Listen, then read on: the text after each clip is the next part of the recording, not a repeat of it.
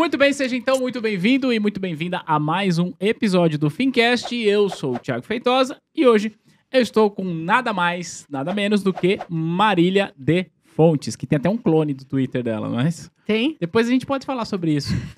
sobre um clone seu no Twitter. Ah, é verdade. Esses dias eu vi uma pessoa falando assim, gente, eu não sei o que aconteceu, mas tem um monte de gente vindo falar comigo sobre economia. Eu não entendo nada de economia. É meu nome é. Marília Fontes. Ela é muito fofa, essa menina. Aí, aí chegou um hater também pra falar de mim pra ela. Foi muito engraçado. Ela falou assim: Nossa, Marília, agora eu vejo que você sofre. Eu falei: É, pois é, Marília, eu sofro.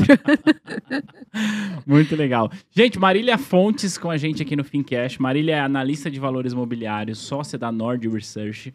Aliás, eu já falei isso aqui algumas vezes e vou repetir. Eu sou também cliente da Nord. Ah, Quando a gente fez live no passado, eu assinava só o Deep Value. Mas agora eu tô assinando um monte de produto lá que vocês são bons em vender as coisas. Vocês me, con- vocês me A gente é bom em fazer produtos bons, entendeu? Aí cê- você vai querendo mais. Vocês me convenceram. Marília, eu te apresentei de uma maneira bastante superficial, mas antes de eu passar a palavra para você, fazer aquela introdução rapidinha. Para você que está assistindo a gente no YouTube, lembra, você pode ouvir esse podcast em qualquer plataforma de áudio. Então, você está em locomoção, tá no busão, no metrô, na estrada, enfim, qualquer lugar, ouve lá no Spotify, procura por Fincast. Tá bom? Você vai achar a gente, você pode ouvir.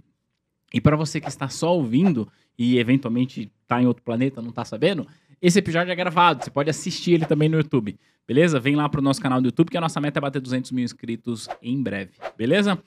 Marília, vamos lá. Eu te apresentei de uma maneira bastante sucinta, né? Falei como você é analista de valores imobiliários da Nord. O que você é, traria de mais informações para sua apresentação? E aí eu já quero explorar bastante a tua carreira. Olha, quando m- me pedem para fazer uma bio, eu falo que eu sou sócia fundadora, né, da Nord Uhum. Research, é, analista de renda fixa, é, autora do livro Renda Fixa Não Verdade, é Fixa, porque eu acho que essa que é a forma mais, assim, a forma que as pessoas mais me conhecem, né, É. por conta do meu livro, e mestre em economia, e é isso. E alguém que consegue fazer stories de macroeconomia, porque é muito É. difícil você fazer stories de macroeconomia, porque macroeconomia é uma parada complexa, né? E você Super. conseguir deixar ela mais simples para stories é, é um, é um é um bastante desafio. Você faz muito bem, então parabéns por isso. Obrigada. É que eu sou alucinada, apaixonada por macroeconomia. Acho que a gente vai chegar lá, aí eu conto pra vocês, porque que fica legal. Legal. Beleza, Má, mais uma vez obrigado pelo seu tempo, obrigado por você estar aqui. Marília, aqui no... Imagina, e lembrando também que eu adoro o seu trabalho. Ah, que legal. Você obrigado. sabe, né? A gente já falou É, sobre isso. Obrigado, obrigado. É muito, é muito legal a gente poder se encontrar presencialmente, né? A Sim. gente já conversou, já fez call, já fez live, troca bastante ideia. Minha é a primeira vez, então para mim é, é muito legal estar aqui. E obrigado pelo reconhecimento. Valeu. Vamos lá. Aqui no Fincast, é, a gente entende que a maior parte das pessoas que acompanham o nosso trabalho, que ouve os nossos podcasts, que vê tudo, são profissionais. São jovens ou pessoas que já estão trilhando o mercado e que desejam trilhar uma carreira de sucesso, como você falou, inclusive, no, num, stories que a gente fez aqui antes de começar a gravação. Então, o que, que eu faço para a gente tentar explorar ao máximo? É, eu, eu acho que a gente aprende muito mais por histórias Uhum. do que por, ah, faça isso ou faça aquilo. Então, Uhum. eu não quero te perguntar o que, que é, você diria para alguém que quer ter uma carreira de sucesso. Mas eu queria perguntar é, como foi que a Marília chegou até aqui. Ou seja, em um belo dia, você acordou e falou, ah, quer saber? Eu acho que eu podia trabalhar no mercado financeiro. Vou fazer isso. Esse dia existiu? Se sim, como foi? Como foram os primeiros passos? Nossa, foi super interessante, Thiago, porque não foi nada do que eu acho que as pessoas imaginam, né? As pessoas acho que têm ideia de que quem quer ir para o mercado financeiro já sabe isso desde pequenininho e já Uhum. super se prepara e tal. E não foi nada disso. É, eu fiz faculdade de economia, o que foi, na verdade, um susto para toda a minha família, porque ninguém é economista. Economia, na minha época, era uma profissão super recente. A minha faculdade, para você ter uma ideia, tinha quatro anos. Então, assim, é, é- é- foi realmente um, um negócio assim muito recente. Eu fiz um teste vocacional via internet, Nossa. Que na época era uma coisa bem Ah. doida também. E deu economia. E eu falei assim, nossa, que louco, eu nem sei o que é economia, né? Deixa eu ir atrás. E aí eu fui atrás e comecei a gostar. E, e- e aí tentei a primeira vez, não passei e fui pro cursinho. No cursinho, eu tive, assim, as melhores aulas de história e geografia da minha vida. E aí eu falei assim, cara, eu sei que é isso que eu quero. Sabe? História e geografia. é, tem que ter a ver com história, geografia e matemática também. Eu adoro matemática. Eu era uma criança que nas férias eu pegava um livrinho de matemática para ficar fazendo questão, assim, sabe? Eu realmente gosto de matemática. É, embora muita gente fala para mim, ah, eu quero fazer economia e não gosto tanto de matemática. Assim, a matemática ela não vai ser o centro, Ah. como é a engenharia, É. né? Mas ela é um instrumento. Então, assim, também não dá para odeio matemática, vou fazer economia também não vai funcionar. Mas aí, na faculdade de economia, no primeiro dia de faculdade, eu já virei e falei assim: caramba, isso é muito legal. Era exatamente o que eu queria, obrigada a Deus, sorte, uhul, né? Tipo, era exatamente isso que eu queria. E aí, ao longo do curso de economia, eu fui me apaixonando por macroeconomia. Uhum. Então eu fiquei alucinada com a matéria macroeconomia. Porque nela você descobre a relação entre as coisas do mundo. Então, ah, a inflação está subindo. Por que, que a inflação está subindo? E por que, que logo depois o juro sobe? E qual é a consequência de um juro alto em todo o resto da economia? Né? Por que, que certos conjuntos de políticas econômicas nunca deram certo? E não vão dar. É. Então, assim, você começa a entender o mundo de uma maneira completamente louca, assim. E de repente dá uma explosão na sua cabeça. Você fala: caramba, isso aqui eu entendo o mundo agora. Uma coisa que eu não entendia antes. E começa a ficar surreal a hora que você usa isso para tentar traçar tendências para o futuro. E aí você consegue, de certa forma, claro que não sempre, mas de certa forma, antecipar. Aí você se sente assim, O super. Tipo, sabe aquele filme do cara que toma uma pílula É. e de repente ele vira, tipo, começa É. a ver os números, É. prever o futuro, e não sei o quê. Você se sente meio assim, porque eu acho que macroeconomia, ela é a relação é, é, é, de tudo que impacta a nossa vida, né? E é super importante. Então, bom, eu, eu me apaixonei por macro. Macro, desde então, tem sido, assim, a minha grande paixão da vida. E aí eu estava no último ano da faculdade, numa aula de macroeconomia, quando de repente entrou um cara na minha. Eu, eu achei que eu ia fazer alguma coisa relacionada bem a macro mesmo, sabe? Não sei. De repente, uma consultoria, uma, mais uma coisa voltada a macro. Mas entrou um cara lá na minha, na minha sala, um, um aluno, acho que ele já era formado, ou enfim, não era. E ele falou assim: Olha, pessoal, eu trabalho no Itaú Asset, na mesa de derivativos dos fundos High Alpha. Eu pensei, nossa, o que, que é isso, né? De comer? O que, que será que é fundos High Alpha? É, mas pareceu chique, É. né? Aí ele falou assim: ó, a gente. Eu sei que vocês vão começar a estagiar agora, porque lá a gente só podia estagiar no último ano. Vocês vão começar a estagiar agora, então tem essa vaga, né? Na mesa de derivativos, e vocês podem mandar o seu currículo pra cá. Aí eu falei assim: vou mandar. Não tô fazendo Ou não, eu já tenho. Exatamente. E assim, na época, as entrevistas, o, o- o- a a faculdade tentava preparar a gente para as entrevistas. E as entrevistas da minha época tava muito na moda, daquelas entrevistas malucas, tipo, quantas bolas de golfe cabem nesse, nesse quarto? Tipo, sabe aquelas perguntas assim que não tem como você responder, sabe? Tipo, ai, sei lá, mil. Ai, qual o raciocínio que você usou? Ah. Nenhum. Tipo, Ah. nem enche meu saco, entendeu? Sei lá, sei lá. Então, eu pensei na época, eu falei assim, eu não vou passar em nenhuma, assim, vai ser muito difícil eu passar numa entrevista, porque não é o meu estilo de pergunta, eu não tenho nenhum, nenhuma vantagem competitiva nisso, enfim. Então, eu já estava nos meus planos mandar para todas as, as empresas que eu encontrasse vaga e ver em qual eu ia passar, assim, bem, tipo, vamos ver em qual eu vou passar. E aí eu fui fazer essa, essa foi a primeira entrevista que eu fiz, e única. Cheguei lá, a entrevista foi 100% em cima de macroeconomia. Nossa, você se falou, meu, é tudo que eu quero. Exato. Ah, Eu tava pronta pra. responder quantas bolinhas de golfe. Exato. Vai, ah, eles vão perguntar balão, não sei, vão Ah. pedir pra eu encher balão de água. Eu não sei o que eu vou responder. Mas não, foi só assim, inflação, câmbio, balanço de pagamentos, assim, foi, foi tudo que eu mais gostava. Então, eu imagino que eles devem ter visto no meu olho que eu era apaixonada por aquilo, né? Uhum. E aí eles entrevistaram a minha sala inteira e eles me escolheram. Eu acho que exatamente por isso, né? Por eles valorizarem macroeconomia e eu ser apaixonada por isso. Eis que fui trabalhar no Itaú Asset e aí eu descobri o mercado financeiro. Então eu descobri já estagiando já na mesa de operações. Para quem não sabe o que é mesa de operações Isso, de derivativos, que você explicasse. é, exatamente. É, é onde você compra e vende os ativos. Então, por exemplo, é, eu trabalhava num fundo multimercado, é, que eram os fundos high alpha, né? Por que high alpha? Porque você tenta gerar alfa em cima do beta de mercado. Isso. Então, por exemplo, o Ibovespa é, subiu 2%. Se você rendeu 3%, você gerou 1% de alfa, né? Então é high alfa, eles tentam bater o mercado, né? Render mais do que os índices de mercado, do que o CDI, do que o Ibovespa, enfim. É, e como eles tentam fazer isso? Através da gestão ativa. Então, ah, agora tá um bom momento para bolsa, você vai para bolsa. Ah, não tá mais um bom momento para bolsa, você sai. Você não fica insistindo num ativo que tá péssimo para o momento atual. Você sai e vai para outro ativo que tá bom para o momento atual. E é genial isso, né? E como é que você sabe qual, qual ativo tá bom para o momento atual? Macroeconomia. Macroeconomia. Então, assim, macroeconomia é a chave da decisão de investimento dos melhores gestores multimercado da indústria. Tanto que o Itaú Asset ganhou diversas vezes, prêmio atrás de prêmio, como o melhor fundo da indústria, melhores gestores da indústria, né?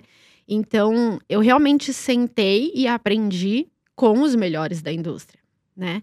Então, isso faz toda a diferença, porque tem gente que pensa errado, né? E você tá lá do lado de pessoas que são reconhecidamente ganhadores, batedores de, de benchmark, faz muita diferença. Faz muita né? diferença.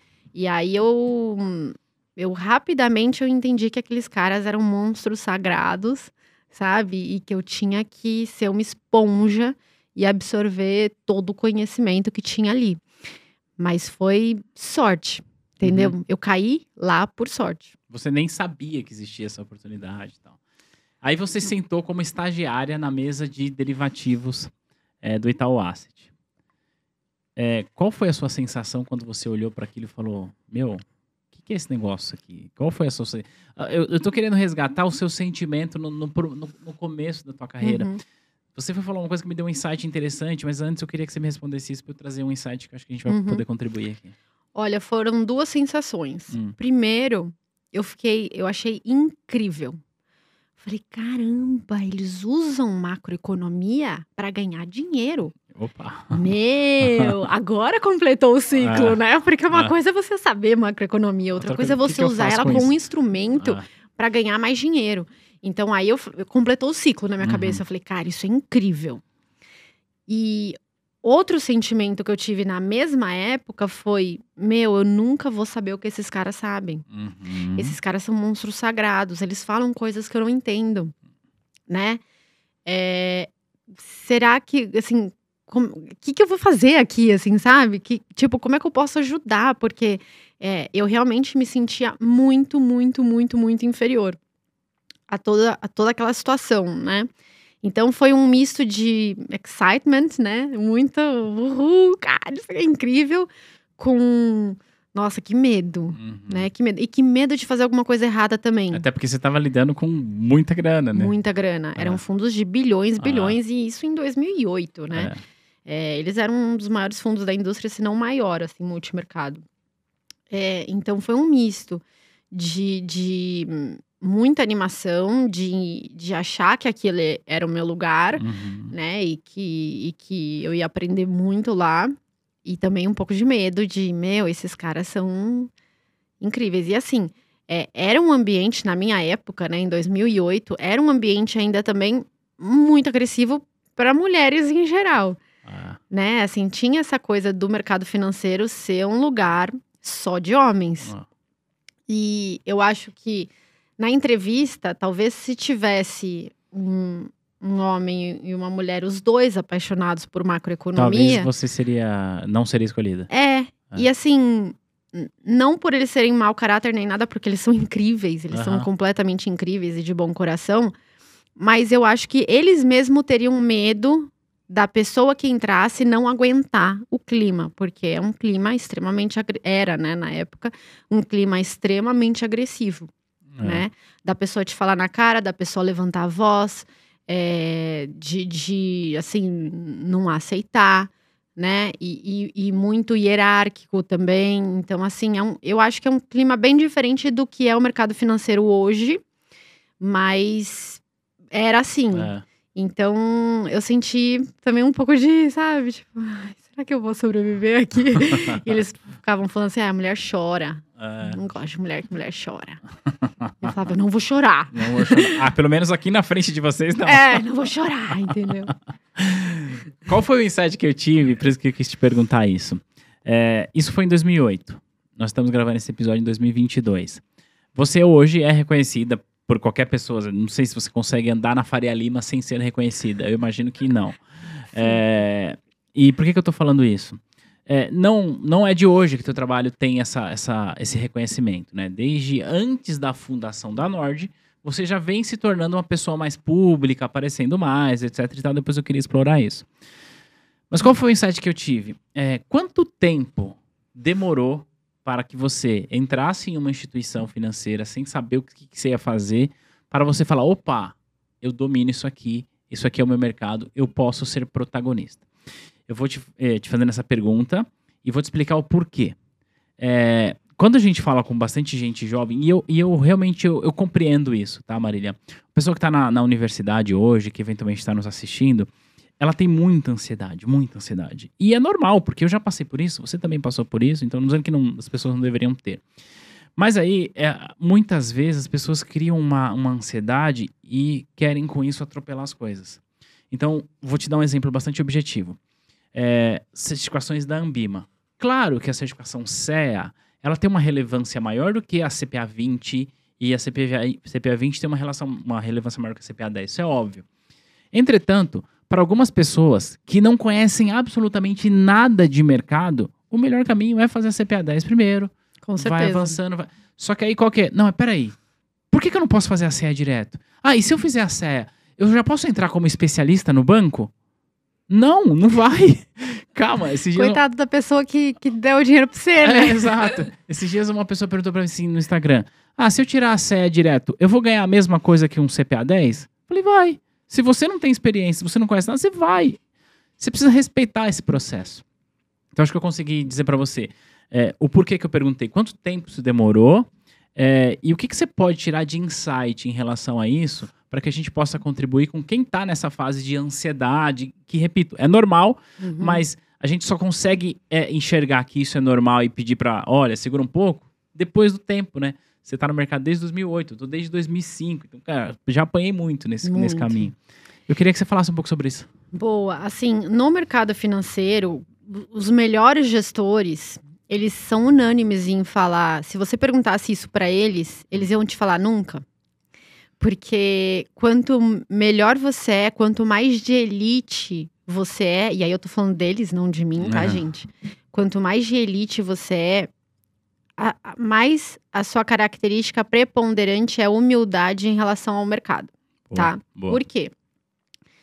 É, muitas vezes as pessoas se sentem confortáveis num certo ambiente macroeconômico que propicia alguns tipos de ganhos. Uhum. Então, por exemplo, você está num bull market, a bolsa só sobe e você é operador de bolsa, você vai se achar a Ah. última bolacha do pacote. Ah, Aí o que acontece? Você entra num bear market de 10 anos, né? Numa bolsa de lado de 10 anos, que já aconteceu no Brasil, já aconteceu nos Estados Unidos. Aí você não entende porque antes você era bom e agora você não é. E aí você fica inseguro. Então, assim, o mercado é o melhor lugar para você apanhar sequencialmente e sequencialmente voltar a ser humilde e reconhecer que você é, é, sabe muito pouco, né? Por mais que você saiba, você sabe muito pouco. Então, assim, quando eu tava no Itaú Asset, eu era estagiária, eu não sabia nada, né? Assim, eu, eu fui a esponja que tentava absorver tudo que os caras falavam. Pra você ter uma noção, eu tinha um caderno, esse caderno eu tenho até hoje, legal. onde eu anotava todas as palavras que os caras falavam na reunião. Então, assim, você pega o meu caderno, tem dia, tal, tal, tal. Aí tá lá, fulano, o S&P, por causa disso, disso, disso. E aí, no começo, tá assim, Pi, com dois S, P, I. Nossa. Você ter uma noção eu como eu o não é isso. sabia o que era. É. Aí depois, no final do dia, eu Ah. chegava para um gestor que tinha um pouco mais de paciência comigo. E aí eu esperava terminar o que ele tinha que fazer, sabe? Aí eu ficava lá até mais tarde. Aí eu falava assim, escuta, o que, que é SMP? não, Marília, não é SMP. É SMP. então, assim, você pega esse meu caderno, tem tudo que eles falam. Porque eu pensava assim na época, eu não entendo hoje o que eles falam. Mas eu sei que eles estão falando, assim, monstruosidades. E um dia eu vou entender. Então, eu vou guardar isso aqui, sabe? Eu vou, e eu tenho também muita memória. Eu tenho que escrever memória guardar. visual. né? Visual. É. e aí eu fazia isso. Então, assim, meu caderno é um calhamaço de coisas que as pessoas falavam e me ensinavam, e, e as pessoas que tinham paciência comigo me falavam. Então, assim, Itauasset foi só aprendizado. Na Mauá, por exemplo, eu passei cinco anos na Mauá. Eu comecei também com aprendizado e depois fui me desenvolvendo pra caramba e ganhei um book meu, né? Ganhei uma caixinha para eu tomar risco. E aí eu comecei a ir muito bem. E aí eu já fui me achando a última bolacha do pacote, entendeu? E aí depois eu fui para Condor. É, a Mauá estava mudando, os gestores estavam mudando, eu não me dei bem com a nova gestão. Falei, ah, vou sair. Fui para Condor me achando a última bolacha do pacote. É, eis que na Condor estava eu em 2014, no meio das eleições do Aécio com a Dilma, tentando operar o mercado de juros. Ah, claro. Entendeu? O que, que aconteceu? Eu perdi dinheiro, gente, sequencialmente. Saía uma pesquisa eleitoral dando que o Aécio estava na frente, pá, me É. estopava, o mercado inteiro começava a subir. Saiu uma pesquisa falando que a Dilma estava na frente, porque estava assim, pau É, a pau, é. né? Foi muito, Foi muito parelho muito ali. parelho. E aí eu perdia dinheiro, perdia dinheiro. Então, assim, eu tava que nem uma barata tonta, não sabendo o que fazer. E a verdade é que eu me expus ao risco num, num, num cenário binário. Algo que um gestor de elite nunca faria. Porque ele sabe que a chance de você ganhar dinheiro é igual à chance de você perder. Ou seja, você jogar uma moeda para cima e ver o que dá. É, Quem é que, quem é que gere o seu dinheiro jogando uma moeda para cima? sentido. Tipo, ó, vamos colocar 500 reais aqui. Eu coloco 500, você coloca 500. A gente joga uma moeda pra cima. E aí, se der cara, eu ganho mil. Se der coroa, você ganha mil. Vamos fazer isso? É um jogo. É, né? Ah. Ninguém faz isso. Ah. Né? Você você aposta na Mega Sena, você vai, tipo, Mas for ainda, fun. mas ainda assim, na Mega Sena, é, a. Como é que chama? A probabilidade Não, a probabilidade é menor, mas é, é assimetria. Tem uma É. assimetria muito grande. é. A simetria é muito grande, mas a probabilidade é muito pequena, né? É. Mas assim, não se faz É. isso, né? Então, pra você ver como. é, isso foi em 2014, eu entrei em 2008. Pra você ver como em 2014 Seis anos aí. eu ainda estava completamente imatura Ah, em relação ao mercado. Putz, que legal. Ah. É, e aí, é, eu fui demitida porque só perdi dinheiro. Não, não, não tem nenhuma. nenhuma é, é, não é uma experiência boa, mas é o que é. E aí, eu fiquei oito meses em casa, porque depois de 2014, óbvio, teve uma crise incrível no mercado. Uhum. Então, o gestor era. Não valia nada naquele momento, É. né? Uhum. Eu passei oito meses em casa não conseguindo me recolocar. E me sentindo o cocô do cavalo do bandido, Sim, né? né? Tipo assim, nossa, gente, que horror, nunca mais vou conseguir me recolocar e tal. Eis que surge a Empíricos me oferecendo uma vaga para criar área de renda fixa na Empíricos, que até então era uma casa só de ações. E aí que eu fui para lá. E eu fui assim, meio contrariada ainda, porque eu amava ser gestora. Hum. Eu, eu para mim, na época, eu achei que era um downgrade. Deixar de ser gestora Deixa- ir ser analista. Entendeu? Ah, Eu falei assim, nossa, eu me senti mal na época, mas eu falei, pô, eu tô há oito meses em casa. Não posso ficar aqui. Tem que eu aceitar. fico levando É as crianças tem. na escola, na natação, tipo, tava. É o que tem, eu vou aceitar. Foi Entendeu? isso, Foi, né? não por conta da Empíricos, Sim, porque sim. é uma instituição maravilhosa, assim, era uma instituição maravilhosa, é ainda, mas por conta de. Não era o que eu queria, Uhum. entendeu? Mas por incrível que pareça, foi lá que eu encontrei o meu propósito. Ah, ah. De repente eu entrei e falei, eu, eu entrei assim, meio assim, aí fiz as minhas recomendações, falei, ah, tem que comprar isso, tem que comprar aquilo, tem que comprar título longo, eu acho que a gente vai ganhar, sei lá, 40% esse ano. E mandei por e-mail. Uhum. Passou uma hora, eu recebi 300 e-mails. De, de gente devolvendo. Devolutiva de clientes. É, De dos- assinantes. Exato. É. Eles falaram, Marília, eu não entendi nada que você falou. Como a gente vai comprar um título que a taxa tá 15% E e eu a gente vai ganhar ganhar 40%? Qual que é o Você tá louca? É. Como assim? Eu falei assim, opa, opa, opa. Peraí, Ah, eu não tô falando com o gestor aqui. Eu tô falando com a pessoa Você física. precisou adequar o seu.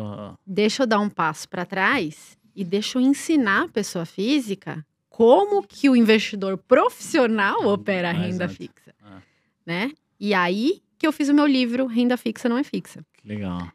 Saiba como ganhar com renda fixa retornos tão agressivos quanto a Isso. ação. E o título foi esse exatamente porque a gente estava em 2016, que era a época que os juros estavam afundando Ah, e os- você estava tendo retornos de tavam- 40%, 50% com renda fixa. Então, e, e- e assim, e, e o retorno das pessoas, quando você ensina uma coisa para elas, né, que elas não sabiam, é um retorno tão incrível, É. aquilo te preenche assim de uma tal forma que aí eu falei, cara, era aqui que era pra eu estar. É. Entendi, Deus. Tá bom, tá bom. Não, obrigada, vez, entendeu? Mais uma vez. né? É, exato. E aí foi na Empíricos que eu comecei a ficar mais madura em relação às tendências de mercado, porque até a Condor eu era uma operadora de curto prazo. Então eu ficava comprando e vendendo, comprando e vendendo, tentando olhar gráfico, alguma coisa assim.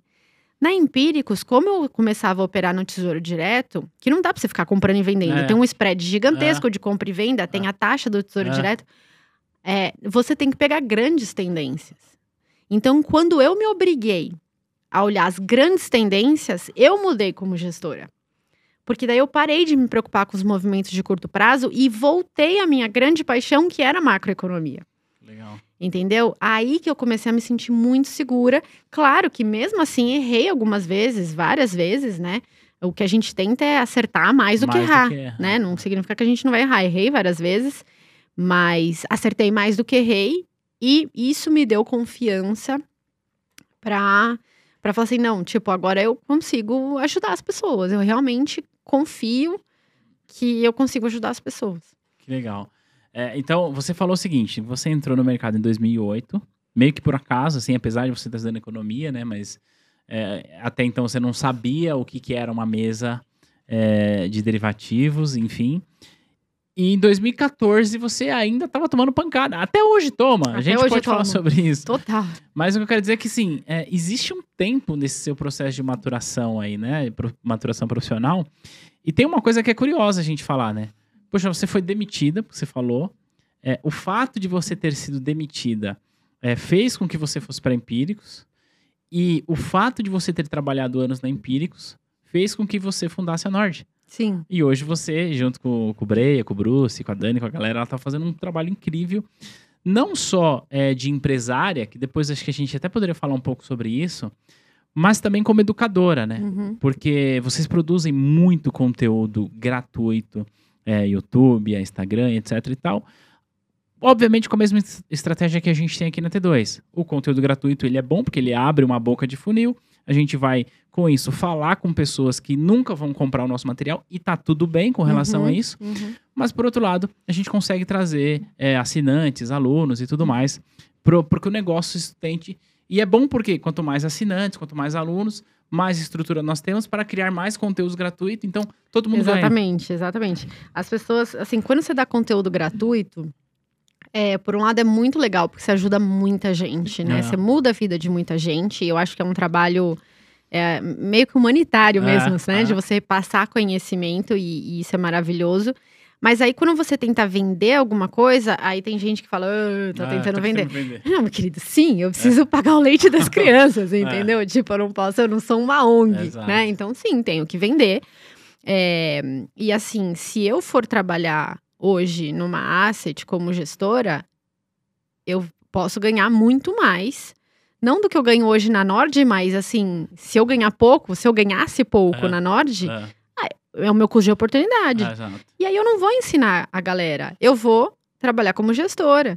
Então, assim, para um relatório, vamos supor, de 20 reais, de 100 reais por mês me pagar, eu tenho que conseguir escala. Tem que ter uma Né? base bem, bem grande. É, senão não faz sentido. Então, eu acho que, primeiro, as redes sociais ajudam porque você pega pessoas de todo o Brasil, e isso te dá escala É, né? E dando escala, você consegue se remunerar a um preço justo de mercado uhum. e mesmo assim ajudar as pessoas físicas a investirem melhor. Então, a Nord, assim, para mim é um, é um sonho mesmo, porque ela casa tudo que eu gosto, que é ensinar macroeconomia, ajudar as pessoas e me remunerar a um preço justo, Ok, entendeu? é.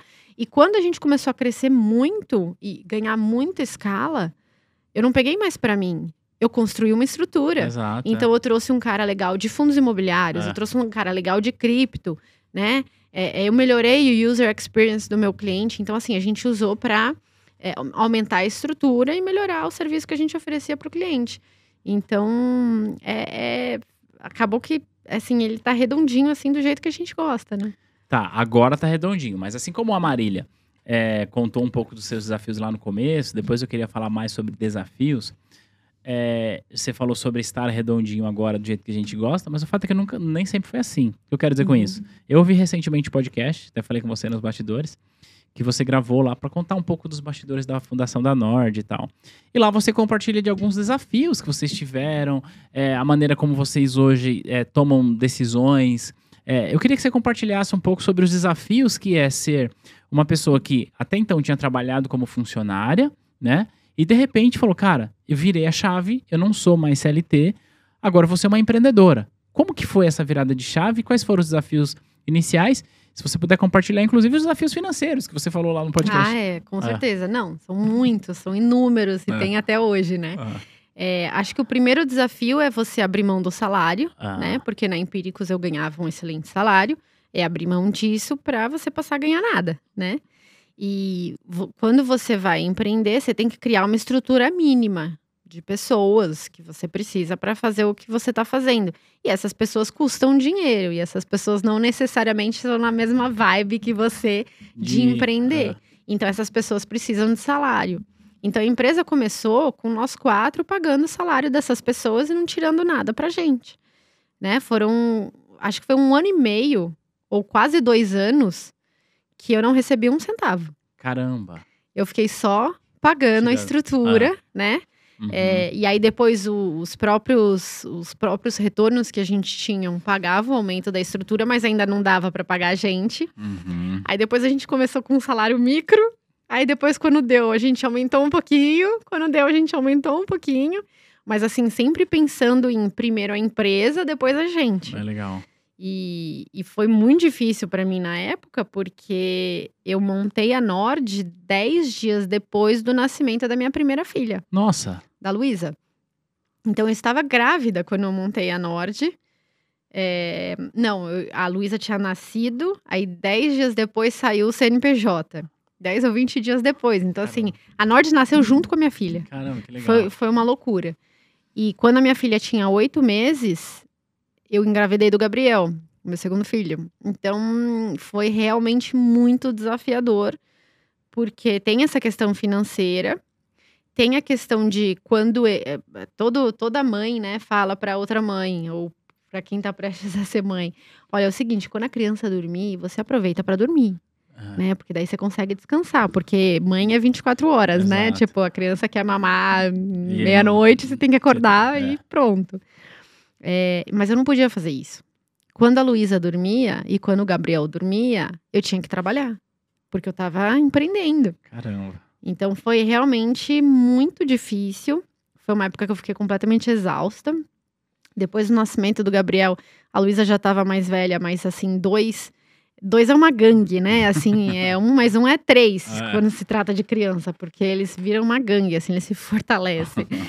e realmente foi muito difícil. Eu fiquei muito sobrecarregada. Muito, completamente sobrecarregada, sem receber um real.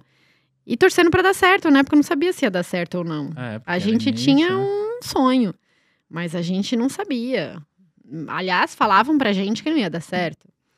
Então, não foi fácil, né? Agora é legal falar É, e então, tal, exato. mas na hora é, é- é uma decisão assim, quase que irracional, né? Porque você vai fazer isso se você tem uma alternativa Qual que é o ganhar. sentido, é, né? Vai trabalhar para uma empresa. é. Você pensou em desistir alguma vez? Ah, não pensei em desistir. Não.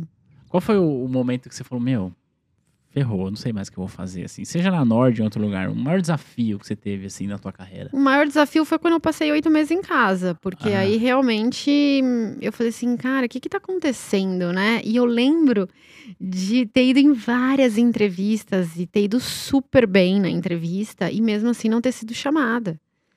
Então eu pensava assim, gente, o que que tá acontecendo comigo? Sabe? O que que tem de errado comigo? É porque eu sou mulher? É, É. porque, sabe, eu comecei a pensar em coisas loucas, É. assim, o que que tá acontecendo comigo? Teve uma entrevista que foi muito louco. É, é por isso que eu acho que é Deus, né? Assim, Ah. não, não tem como. É, teve uma entrevista num lugar que era um dos lugares que eu mais queria, assim, sabe? E eu realmente acho que eu estava arrebentando na entrevista. Eu estava indo super bem. Eis que chamaram o, o gestor lá, mais sênior, para reunião. É, eu falei, nossa, que legal, Agora né? vai. Agora vai, acho que eles estão gostando. De repente, num desmaio. Desmaiei. Nossa. Completamente apaguei. O que, que foi? Caiu a sei. pressão, sei lá? Não sei. Até hoje você não sabe. Por isso que eu falo que é Deus. Porque se eu tivesse passado, Não- você não estaria aqui agora. eu não estaria aqui agora. Ah, Então, assim, é muito louco. E eu acredito muito nisso, né? Ah. Não sei se as... Eu fiquei oito meses em casa, tomando não de todas as empresas que você pode imaginar. E aí, um dia aparece a vaga da Empíricos e eu entro. Entendeu? Olha que louco. é. Então, por isso que eu, que eu realmente acho que é uma coisa de propósito, sabe? Quando eu entro, eu entro meio assim, tipo, É. Deus, não tô entendendo, sabe? O que, que você separou pra mim? Poxa, eu gostava tanto do que eu fazia. É. E, e de repente eu olho e falo assim: caramba! Era isso. era Quer dizer, isso. é, você entrou meio que por acaso. É, O que eu vou falar não Minha vida foi por acaso. Isso. Era isso que eu ia falar, mas eu, eu, eu quis tomar cuidado para não parecer que eu estou é, desvalorizando a tua trajetória. Mas Entendo. não, não é isso. Mas pra você ver que o mais importante não é você se planejar. Boa. Mas é quando você chega lá, performa. Por exemplo, quanta gente chega na Nord, botando banca, falando que Ah. sempre quis trabalhar lá, que Ah. não sei o que lá, que não sei o que lá, aí chega, atrasa o relatório, não entrega, Boa. Você pede pra fazer alguma coisa, não faz. Quando faz, faz mal feito. Boa. Entendeu? Não, não tem atitude. Ah, Não... Então, assim, não adianta você mega se planejar e tal e tal, se quando você entrar lá você não performa. Eu sempre tive atitude de, tá bom, então eu tô aqui, Eu eu, vou, vou fazer bem melhor. Ah. feito, eu vou dar o meu melhor. Eu lembro que na, na- no Itaú Asset, é, quando, quando acabou o meu estágio, era um ano de estágio, acabou o meu estágio, o, o Itaú fundiu com o Uni- Unibanco. Unibanco. é. E aí eles proibiram todas as contratações. Nossa, então você não pode ser. Não, Eu não pude ser efetivada. É. E aí o, o meu chefe até na época falou assim, pô, se matricula em qualquer escolinha, né? Pra Assim, você estagiar de você novo. continuar aqui. Aí, e eu, no auge da minha superioridade, né? Falei, não, de jeito nenhum. Eu quero ser contratada, não sei o que, É. não sei o que. Super imatura na época. Mas enfim. É, aí eles falaram, tá bom, então vamos fazer uma transição, a gente te ajuda. A gente recomenda você para vários lugares. Legal. E eles, inclusive, que me colocaram na Mauá. Eles recomendaram, falaram: Meu, a menina é boa. Porque tinha muito preconceito com mulher naquela Sim. época. Então, eles falaram assim: Não, pode bater que ela aguenta. Eles falavam de mim: Pode bater que ela aguenta. A menina é boa, vocês vão gostar e tal. E eles que me colocaram lá. É, e aí, no dia que, que eles falam assim: Ó, Marília, escreve tudo que você faz pra gente passar pra outra pessoa. Aí você escreveu assim: eu analiso o S&P. Só voltava, né? Não, mas eu peguei todos os relatórios que eu fazia e eu gastei um mês automatizando os relatórios. Nossa, que legal. É, então eu cheguei lá no final e falei assim, ó, o que eu faço é o seguinte, abre aqui e aperta o botão, abre aqui e aperta o botão. E aí ele apertava o botão e já imprimia. Ah, relatório você Fez o quê? pronto. Um macro do Excel? É. Ah, legal. Então assim, no final tinha, tava tudo gravado. Aí Ah. eles olharam e falaram, porra, obrigada. Nossa, muito obrigada. Tipo, eu não tinha que fazer aquilo, entendeu? É. Mas aqueles caras me ajudaram muito, claro, me ensinaram muita coisa. E eles passaram a me recomendar pela minha história inteira. Quantas vezes eu fui lá no meu chefe, escuta, você pode me recomendar para essa vaga? Claro, claro. Eles me Ah, chamavam de Paquita. Claro, Paquita. então, assim, é- é, você tem que dar o seu melhor. Não importa onde você tá, porque às vezes você fala assim: "Ah, esse não é o emprego que eu quero, então não vou dar o meu melhor". Aí o seu colega tá vendo que você não tá dando o seu melhor. Só que ele não sabe que é porque você não gosta ou É, que você poderia ser melhor do que você é. É. Não, ele acha que você é um- uma pessoa ruim, é. né? Assim, no trabalho, ele acha que você é ruim, que você é fraco. É. Então, quando ele for para outro lugar, ele não vai te chamar. Ele não vai te recomendar. Se você fizer sempre o que você faz, por mais que você não goste, com excelência, você chama a atenção dos outros. Todo mundo que olha para você se encanta com o seu trabalho e fala: essa é uma pessoa de excelência, essa pessoa, essa é uma pessoa que se eu contratar, vai fazer o melhor que ela pode. Então eu vou indicar. Então cada micro trabalho que você faz é mega importante, porque ele vai te abrir as portas. Então o pessoal do Itaú me abre as portas até hoje, pessoal da Mauá me abre as portas até hoje, entendeu? Exatamente porque eu chegando lá eu sempre dei o meu melhor. Da Empíricos a mesma coisa. Né? Hoje em dia eu tô em super bons termos com o Felipe e a gente conversa e, tipo, tá tudo bem. Então, assim, eu sempre achei que é, networking não é só você forçar uma relação, mas é você, é é você sempre dar o seu melhor, tal que toda pessoa que já teve contato com você entende que você é diferenciado. Entendeu? Porque eu acho que 1% das pessoas dão o melhor no trabalho, infelizmente. Concordo plenamente com você. E eu, eu costumo dizer o seguinte: tem uma frase que eu falo aqui, Marília, que é assim, que a sua carreira é maior do que o seu emprego. No Total. sentido de que, cara, você tem que pensar sempre na tua carreira. Se você der o melhor, é, por mais que o teu empregador, o teu chefe não te reconheça, cara, o mercado vai te reconhecer. Ponto final, Total. Né? É, eu- Alguém que você já trabalhou É. junto, vai para outro lugar, que vai pedir indicação e a pessoa vai te indicar, é sempre assim. Não, e, e assim, além de tudo isso, na pior das hipóteses, é, ou talvez na melhor das hipóteses, o mercado em si reconhece o seu trabalho. Que é o que acontece com você hoje. Uhum. Que é o que acontece comigo. Então, assim, é, hoje eu não tenho nenhum chefe aqui na T2, não, não foi ninguém que me trouxe, né? A gente criou isso. Mas eu também sou reconhecido pelas coisas que eu faço com Sim. os nossos alunos. Então, assim. Todo mundo percebe um bom trabalho esse- quando vê. é, e né? você- só quem colhe é você. Então, essa, essa dedicação de dar o melhor de si, independente da condição que você esteja, mesmo que seja uma condição desfavorável, faça o melhor que você pode, porque você vai colher coisas boas com isso. E isso serve para o trabalho, serve para o estudo, serve para a certificação, serve para a relação, né, entre relação conjugal e tudo mais. Acho que, acho que é um, um- um grande ensinamento. Isso aqui já dá uns 500 recortes É. de, de podcast. Marília, conta aqui pra mim. É, você entrou em 2008, inexperiente no mercado. Se hoje você pudesse olhar pra aquela Marília e dar a ela alguns conselhos, o que você diria? Vixe. Ahn. Ah, eu não sei que conselho eu daria. Não? Eu sei, assim, que se eu, se eu fosse. É porque, assim, eu, eu fiz o que eu aconselharia, né? Certo. Eu, eu, eu fui muito. Eu fui muito, assim, eu, eu, eu realmente dei o meu melhor. Uhum. Porque eu tava. Eu entendi muito rapidamente que ali fazia parte de onde eu queria estar, sabe? Então eu realmente dei o meu melhor.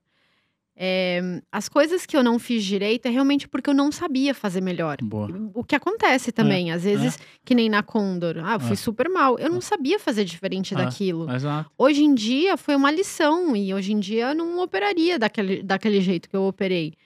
É, então hoje foi uma lição, mas assim, o que eu não fiz bem, eu realmente não fiz porque eu não sabia fazer melhor, mas o que eu sabia fazer bem, eu fiz com excelência. Qualquer coisa que me pediram, eu entregava mais. Eu acho que é isso que eu recomendaria para uma pessoa que, que estivesse na mesma posição que eu. Então, assim, gente, não entra na empresa, assim, não chega atrasado. É, é, não, não atrasa relatório. Assim, se seu chefe te pediu A ou te pediu 1, entrega 1.2, entendeu? Entrega 1.25. Quando você puder, entrega 2. Ah, mas eu não vou receber por isso. Não importa. Você vai receber por isso. Vai. O universo vai conspirar para um dia você receber por isso. Mas se você tem o espírito de primeiro eu tenho que receber para depois dar, você nunca vai ser bem sucedido. Nunca. Boa. Se você tem um esp- De- Ô, editor, eu sei que você tá agora editando essa parada aí, e você que tá assistindo, tá vendo? Tem outro corte aqui, hein, pai? É que eu vejo muito isso. É, E, e depois que você começa a empregar as pessoas, né, Exato. você tem uma visão muito diferente. Eu queria que você falasse um pouco sobre esse lance, de você começar a empregar as pessoas. Hoje, a Nord tem quantos colaboradores? Essa é uma pergunta. E segundo, é, pelo reconhecimento que a Nord tem hoje no mercado, eu imagino que muitos, às vezes, dos próprios clientes ou das- da própria audiência gostaria de trabalhar lá. Uhum. Como é que tem sido esse processo? E como é que vocês têm feito para. não é o processo seletivo, mas para identificar o que você diria? Se alguém agora estivesse aqui assistindo, pô, eu queria trabalhar na Nord, o que você diria para as pessoas? Então, quantas pessoas tem e como é que tem sido esse processo de gente querendo ir para lá? Uhum. É, muita gente é, fala, né, nas redes sociais, poxa, Marília, me dá uma chance e tal. É, mas o nosso processo seletivo é muito por qualidade e experiência. Uhum. Então, por exemplo, às vezes a pessoa chega lá, Marília, eu quero trabalhar com você em renda fixa. Tá bom, mas qual é a sua experiência em renda fixa? Porque se eu tiver que treinar você do zero, eu não vou ter tempo. É. Entendeu? Então eu preciso de uma pessoa com mais bagagem. Eu não tenho tempo de parar e falar assim: olha, isso aqui é uma taxa de juros, isso é o juro simples, isso é o juro composto. Tipo, eu não consigo, entendeu? Eu Uhum. não tenho tempo. Então eu preciso de uma pessoa já mais, né, mais assim, com experiência, com conhecimento. É, eu gosto, eu particularmente gosto de uma faculdade top de linha Uhum. né? Então, é, é, e eu e, a- e toda a equipe lá, a gente preza muito por excelência. Então, assim, não basta querer, né? É claro que eu acho que querer coloca muita gente na frente. Então, se eu vou conversar com duas pessoas que têm experiência, uma conhece a Nord, quer trabalhar lá, a outra não conhece e meio que tanto faz, óbvio que eu vou direto na que conhece, né? Porque faz diferença a pessoa querer trabalhar lá. A É. pessoa já entra com outro espírito, com outra garra. Mas também não adianta só querer e não ter os skills que eu preciso, porque daí vai tornar o meu trabalho mais difícil e não mais fácil. Exato. é. Então eu acho que é um misto de, né, assim, ah, Marília, quero trabalhar com você em renda fixa. Então vai fazer uma faculdade de economia, é, vai ter alguma experiência no mercado financeiro. Muita gente me pergunta, como é que eu vou ter experiência no mercado financeiro? É tão difícil de entrar? Entra pela corretora. Ah. A corretora é o caminho mais fácil para você entrar no mercado financeiro, É. porque eles, exi- eles exigem menos skills É. e experiência. Então, vai para uma corretora, tem experiência, e aí depois junta uma boa faculdade com experiência, e aí seu currículo fica muito bom. Legal. Então, eu acho que tem que misturar um pouco. Vocês estão quantas pessoas hoje lá? 70. Caraca. É. Caramba, não cabe mais lá. Não, cara. Não é por minha culpa, porque eu sou exatamente a pessoa que fala que não deve contratar mais ninguém. Os meninos são fogo. É. Poxa, que legal, que bom, É. que bom. Eu, eu acompanho a Nord já faz tempo, então eu, eu vejo bastante dessa evolução e fico muito feliz com isso. Parabéns mais uma vez pelo trabalho. Bom, Marília, é o seguinte, perguntei pra você dos seus desafios, o que você diria pra Marília que está Marília que estava estivesse iniciando hoje. Agora eu queria perguntar uma coisa pra você. Qual que você acha que foi o seu maior acerto assim na tua carreira que você falou, meu, aqui foi o trade do milhão. O que, que você acha assim? Qual foi a decisão que você tomou? Sei lá, alguma coisa que você falou numa reunião, não sei. Em termos de gestão ou em termos de carreira? O que você quiser falar. Se quiser falar de carreira, ok. Se quiser falar de gestão também. Em termos de carreira, eu acho que foi montar a Nord, né? Porque a gente pegou um momento super favorável de mercado, que Uhum. É, tinham aumentado bastante é, o número de pessoas físicas na bolsa. A gente pegou um bom momento de bolsa, embora tenha tido a pandemia. É, e a gente teve a oportunidade de fazer as coisas mais do nosso jeito, com a nossa carinha, Uhum. né? Assim, com o nosso discurso. E, e eu sou muito feliz lá.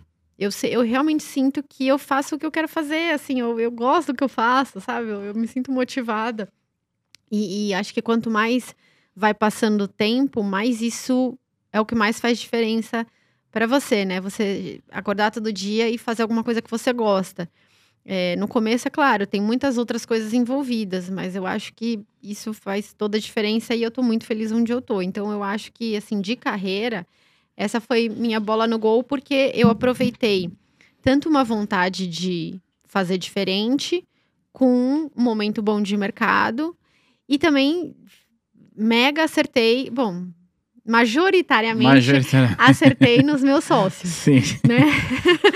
É, majoritariamente acertei nos meus sócios. Ah. Então, é, acho que esse foi um, um excelente trade, assim, em termos de carreira.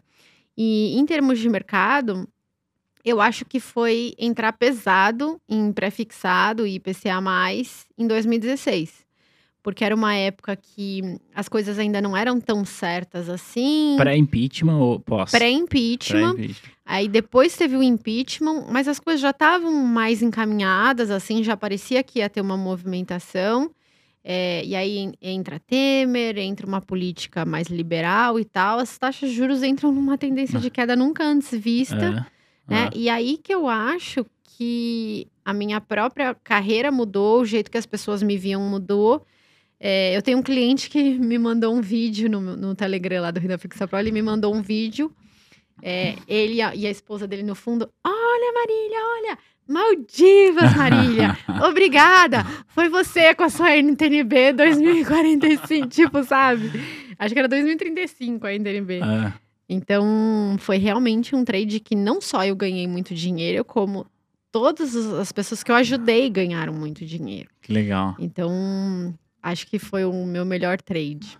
Já que você falou sobre NTNB, é, não dá para eu fazer um podcast com você e não entrar no assunto de macro. a gente explorou bastante carreira aqui. Aliás, obrigado pela sua contribuição, pela tua história. Eu acho que com isso a gente pode inspirar muitas pessoas. Antes da gente começar a gravar, a gente estava falando sobre o momento atual que a gente está vivendo. A gente está gravando esse episódio no finalzinho de abril, ele vai ao ar em maio, Uhum. então pode ser que alguma coisa que você diga que já tenha mudado. Uhum.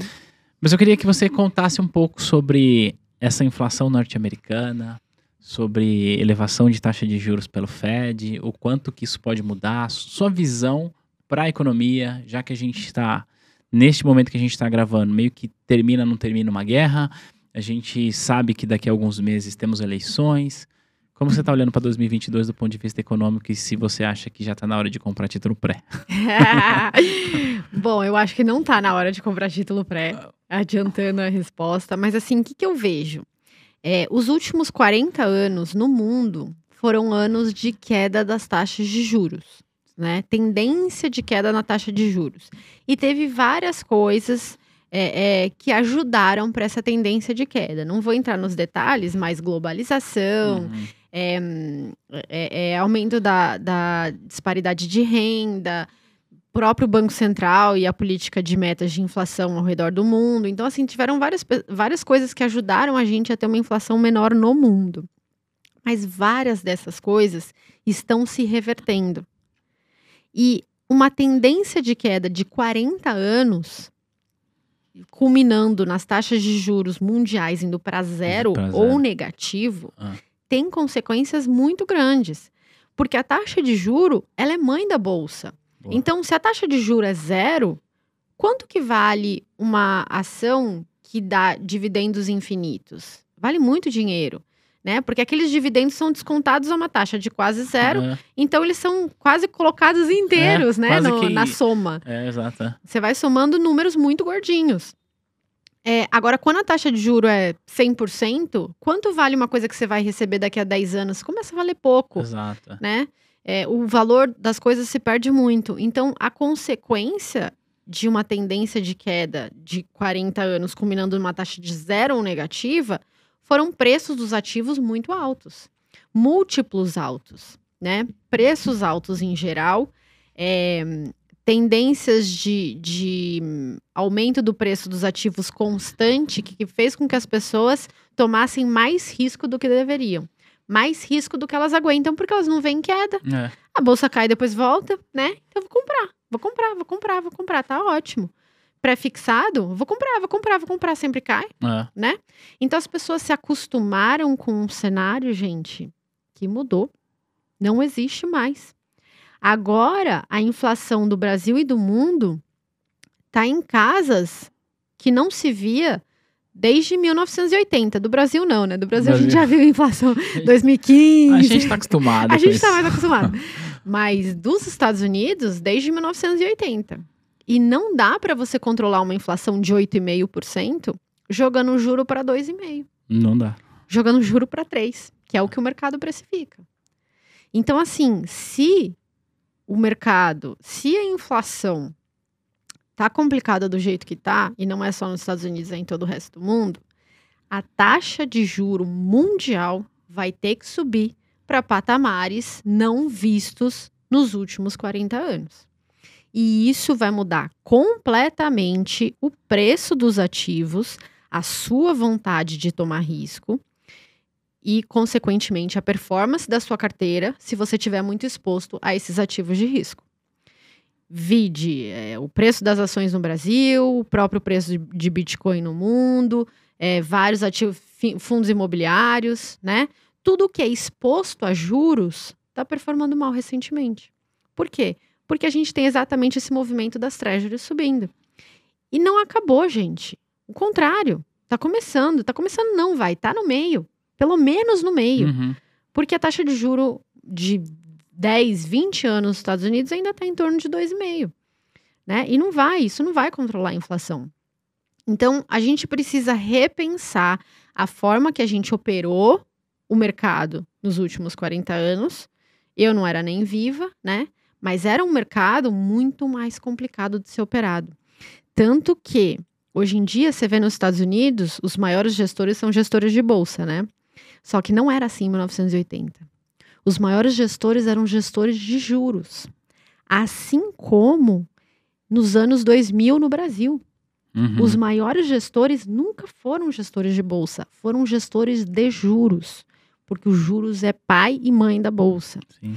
Então, se a gente chega num cenário de taxas de juros muito mais altas, a gente revê a nossa alocação. E é o que está acontecendo no Brasil. A gente teve uma desa- desalocação enorme de fundos de ações, uma redução enorme de, de hum, posições né, de risco. Isso no Brasil, porque a nossa Selic está indo para 13. É. Imagina quando a taxa de juro americana for para 5. Era isso que eu ia te perguntar. Hoje, eu falei pra você antes de começar a gravar, eu vi uma chamada. Alguém postou no Twitter lá, com aqueles maisinhos que a galera gosta de colocar, mas eu não lembro quem, pra dar o crédito. Acho que o Goldman Sachs prevê um- uma taxa de juros de 5 ou 6, acho. Eu acho que é o mínimo. Porque é uma inflação muito alta para você É. pensar que uma taxa de juros de 2 vai controlar. A gente sabe como é que é. E tem várias outras coisas acontecendo: aumento de preço de commodities, aumento de preço de energia. É, é, a China não está mais exportando deflação, está em- exportando inflação, porque ela tem uma nova classe média que consome, né? E que Uhum. ganha melhor. Está comendo mais carne, está Ah. usando mais energia, está demandando mais energia. É, o fluxo ESG está tá, tá reduzindo investimento para energias não renováveis, É. encarecendo o preço da energia. Então, assim, tem várias coisas que mudaram. E as pessoas não estão considerando isso. Elas ainda estão no, ah, a bolsa caiu, compra. É. Esquece. Vai ser diferente agora. E, e por isso que se você não entende macroeconomia, você vai tomar uma rasteira que você não sabe nem de onde veio. Você vai falar, ué, mas não era só comprar e esperar o Ah. longo prazo? É. Não, meus queridos. Tem ciclos econômicos. E vocês têm que operar os ciclos econômicos. E tem que é, é, se adequar à maré. E tem que ir a favor da maré. A Thaís, que tá ali, ela tá rindo. Pra quem não tá vendo, obviamente, minha esposa tá ali. E há alguns dias já ela vem falando pra mim assim: não, não quero mais ficar com ação. Tô cansada, não quero mais. Eu não sei o que vai Ó. acontecer. E eu Ela falo pre- pra... tá pressentindo, entendeu? E eu falo pra ela assim, não, calma, segura, tem muita empresa barata, vamos continuar e tal. E ela tá, não, mas eu não sei. Depois disso que você falou, acho que ela vai, vai zerar. Intuição feminina, não é? Depois disso que você falou, ela vai querer zerar a posição total. Não, mas é claro que não é pra zerar, né? É. Quando eu falo assim, diminuir risco, não quer dizer que você tem que ter zero de É. bolsa. Até porque tem umas ações que se beneficiam do cenário. Ah, Então, por exemplo, ah, preço de commodities está subindo, tem ações que se beneficiam disso, É. né? Dólar está subindo, tem ações que se beneficiam disso. Então, sempre vai ter aquela ação que se beneficia. Agora, não vai ser todas, É. entendeu? Se antes você exigia um retorno esperado de 15% e isso era o suficiente, agora você tem que exigir um retorno de 20%, 30%. E não vão ser todas que vão te pagar não, esse não retorno. entrega, não entrega. Então, assim, você tem que ter uma alocação menor em ações e ter aquelas ações que você acha que vai- vão entregar isso. E o resto você vai pôr em renda fixa, pós-fixada. né? Pós-fixado. Você, você deixou de falar da eleição propositalmente ou não? E tem as eleições, né, gente? Ah, eleições no Brasil. Eu que, olha, eu que operei 2014 e só perdi dinheiro, É. sei o quanto as eleições no Brasil elas podem impactar seus investimentos. E como é uma coisa que a gente não controla, É. né? A gente não sabe, não dá para você traçar tendências. Até que dá, né? Tendências para eleição, tem gente que faz. Mas quando é muito assim próximozinho, não vale a pena você operar eleições. Vale a pena você esperar ver o que vai acontecer, Sossega. ver o próximo é, próxima equipe econômica e aí sim tomar as decisões de onde é melhor alocar o seu dinheiro. É, até, pelo menos no momento que a gente está gravando essa, esse episódio, é, as pesquisas colocam aí o Lula, o Lula em primeiro lugar, o Bolsonaro em segundo. A gente de fato não sabe o que vai acontecer. Mas o fato é que, independente do que acontecer, até esse momento a gente não sabe quem será um, quem, quem são os, quem será a eventual equipe econômica de É. um ou de outro. Exato. Né? Então, assim. eu não- eu tenho a menor ideia do que Eu pode tenho a impressão que o Guedes não vai ser. É, eu também acho que não. Ainda que o Bolsonaro ganhe, eu acho que o Guedes deve sair fora. Pelo Deve menos é, um- sair. é uma especulação minha, né? Bom, enfim, eu não sei o que vai acontecer. Marília, tá muito bom esse papo. A gente já tá aqui falando há mil, mil horas aqui. Uhum. Acho que eu teria muitas coisas para te perguntar sobre sua carreira, sobre macro, mas eu preciso respeitar o teu tempo, respeitar o tempo de quem tá nos assistindo e deixar sempre com um gostinho de quero mais para que você possa voltar aqui e a gente fazer a parte 2. Você topa? Claro, opa. Marília, é, quem está nos assistindo agora provavelmente te conhece. No entanto, se não te conhece, conta pra gente como faz pra te seguir, onde você tá mais ativa. Ah, eu tô ativa em todos os lugares, gente. Me segue no Instagram, é Marília, com Marília D de dado, fontes, né, com demudo. Uhum. É, no Twitter também, acho que é Marília DF2. Só cuidado porque tem outra Marília Fontes lá. Ah, é, tem outra Marília Fontes, não sou eu. É, no YouTube tem o canal da Nord Research. Eu tô no LinkedIn também. Gente, eu tô em todo lugar, vocês me acham. Ela é multi, multipresença. Até no TikTok eu tô. ah, é verdade, você tá no TikTok também, eu no vi. TikTok. É, o que, que a gente não faz pra educar essas pessoas, não é mesmo? Exato. Eu costumo dizer o seguinte, é, no final do episódio, que se é, a turma que tá aqui for falar com o nosso convidado nas redes sociais, dizer que viu esse podcast, o convidado volta. Então tem, que- tem que fazer isso, combinado? Combinado. Então é o seguinte, pra você que está vendo, vai no Instagram dela, manda uma DM, fala assim, Marília, acabei de te ver no Fincast, gostei disso ou daquilo e chama ela pra vir de novo que ela vem. É isso aí, tem que ter mais de 100 DMs. Aí Ma- eu volto. Vambora, mais de 100 DMs pra ela voltar. Tá aqui o desafio, hein? Marília, muito, muito, muito obrigado. Adorei essa nossa conversa. Foi muito bom a gente se ver pessoalmente, apesar de já ter feito outras coisas virtualmente. E a casa está aberta para você voltar quantas vezes quiser. Ai, obrigada, Thiago. Obrigada, parabéns pelo trabalho que você faz. Vocês também, olha, ralam pela educação financeira, né? Pelas certificações que são tão importantes. E super obrigada pelo convite. Espero que eu tenha ajudado. Legal, obrigado. A gente vai se ver no próximo material. Tchau, tchau.